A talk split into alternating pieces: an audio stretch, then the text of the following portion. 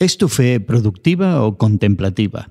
En la actualidad, algunos creen que distanciarse del mundo y dedicarse a la contemplación espiritual pudiera ser la clave para renovar al cristianismo. Conversamos sobre la opción mística entre amigos.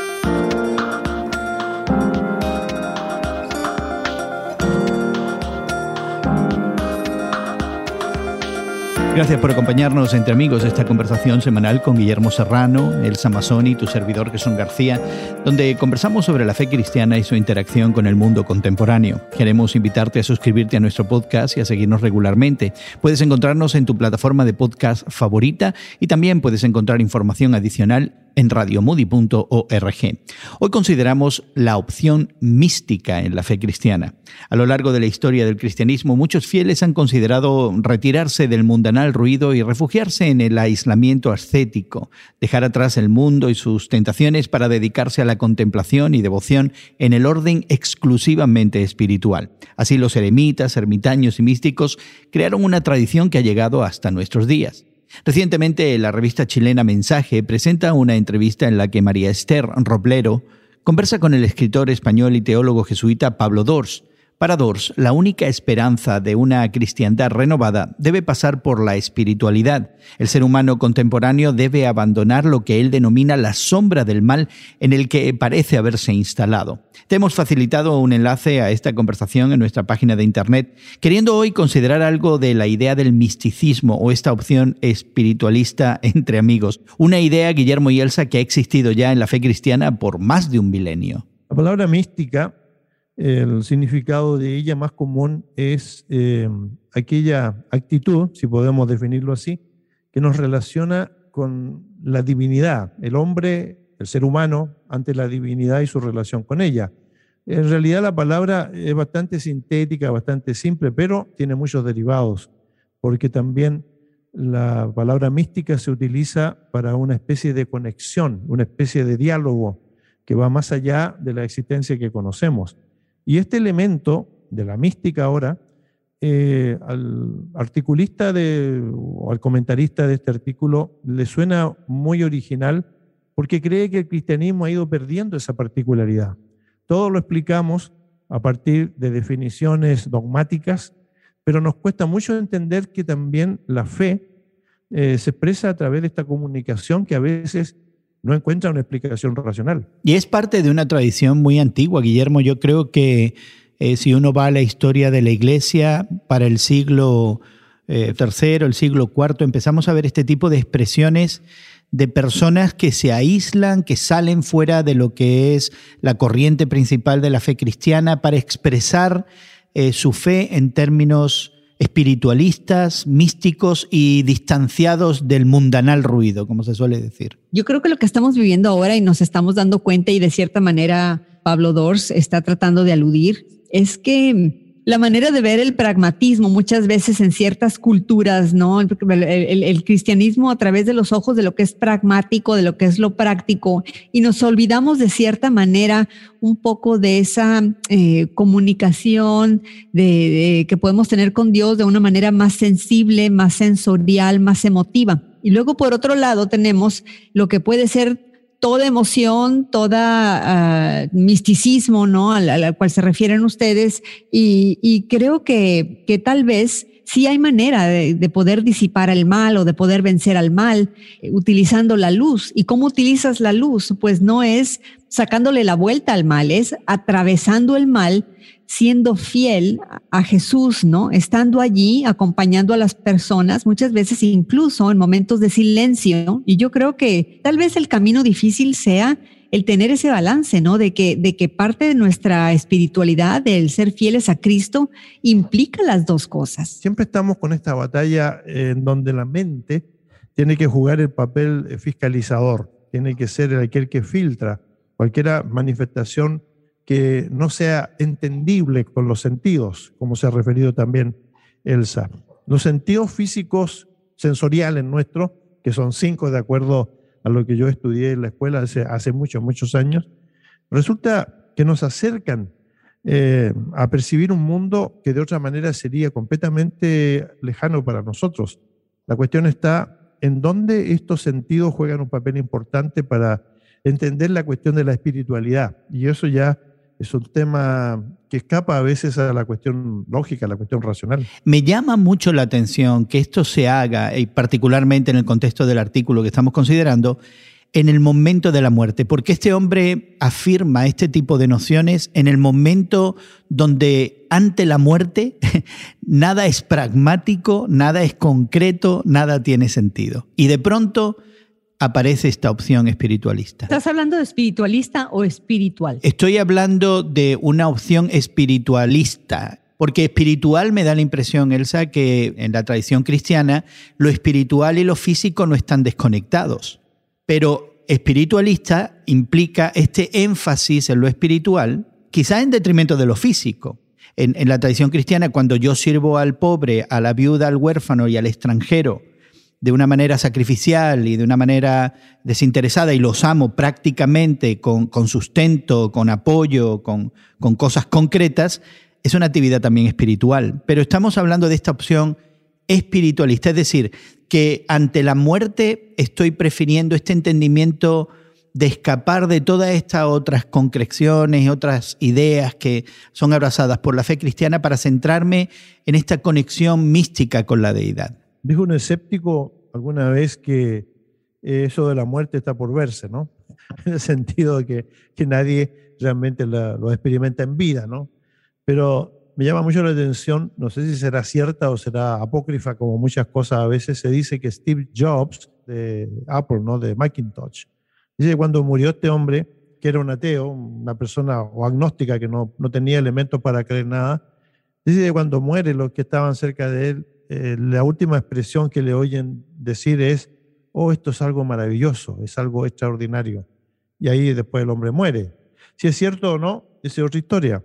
Pero lo concreto es que esta frase nos deja a todos nosotros de una manera descolocados ante este hecho, porque a lo mejor esta espiritualidad de la que habla el artículo se manifiesta precisamente ante esa incógnita que nos presenta el hecho de dejar esta vida y de encontrarnos con otra dimensión que para nosotros es completamente nueva. Y a lo mejor el cristianismo ha ido perdiendo esta idea de, esta espiritualidad, de este, de este conocer algo que va más allá de los sentidos, porque todo queremos expresarlo a través de una racionalidad, de un entendimiento. Y para eso nos basamos a veces en las argumentaciones que usa eh, el apóstol Pablo en el Nuevo Testamento, quien es un racionalista de primera, en el sentido que utiliza elementos que se van de alguna manera ligando para que tengamos una aceptación de las cosas que él dice y que serían la explicación final de lo que el cristianismo es. A mí me llama mucho la atención también el artículo que, de Pablo Dors que aparece en, en, el mensaje, esa referencia que hace, gracias a su experiencia como capellán en hospitales y sus experiencias cercanas, ¿no? acompañando a personas en la hora de la muerte, que la mayoría de las veces él como testigo, como acompañante en esos momentos tan importantes, dice que muchas veces se siente como que la vida es arrebatada, ¿no? Y que sin embargo son pocas las personas que se entregan a ella, que se dejan llevar, ¿no? Eh, es refiriéndose, ¿no? Como a las personas eh, que son los pocos, ¿no? Que están ya preparados, ¿verdad? Para encontrarse con su creador.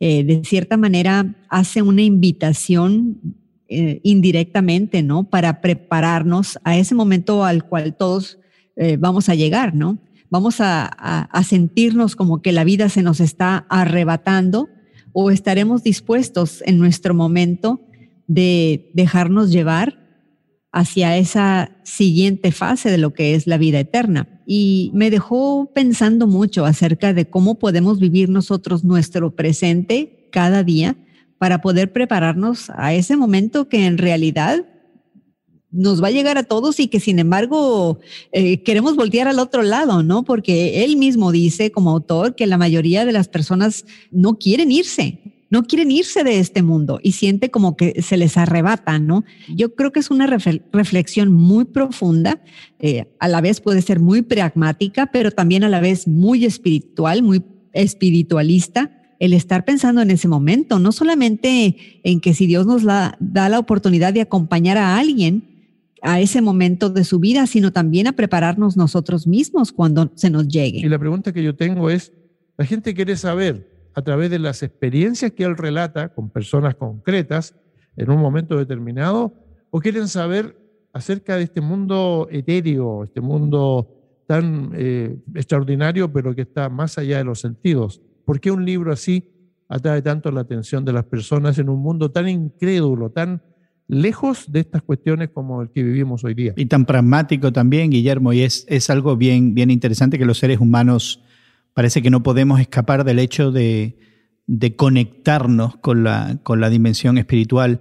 Pero una de las advertencias que Pablo Dors hace en este artículo es que si no recuperamos esa opción que yo he llamado espiritualista o espiritual o mística, la iglesia realmente no tiene nada que ofrecer en el mundo contemporáneo. Se me hace una afirmación un tanto fuerte, ¿no? A mí me parece buena la afirmación, porque en realidad lo que uno busca al acercarse a, cualquier círculo de fe, no importa la religión aquí, y aquí pueden algunos tildarme de hasta de hereje si es necesario, pero si uno se acerca a cualquier círculo de reflexión religiosa, lo que uno espera es un mensaje que trascienda este momento que uno está viviendo, la materialidad del momento que uno está viviendo, que, que implique algo más de esta existencia. De lo contrario, pues no tendría mucho sentido. Y para las iglesias cristianas, yo creo que tiene mucho que ver la cuestión mística, la cuestión de esta conexión con la divinidad.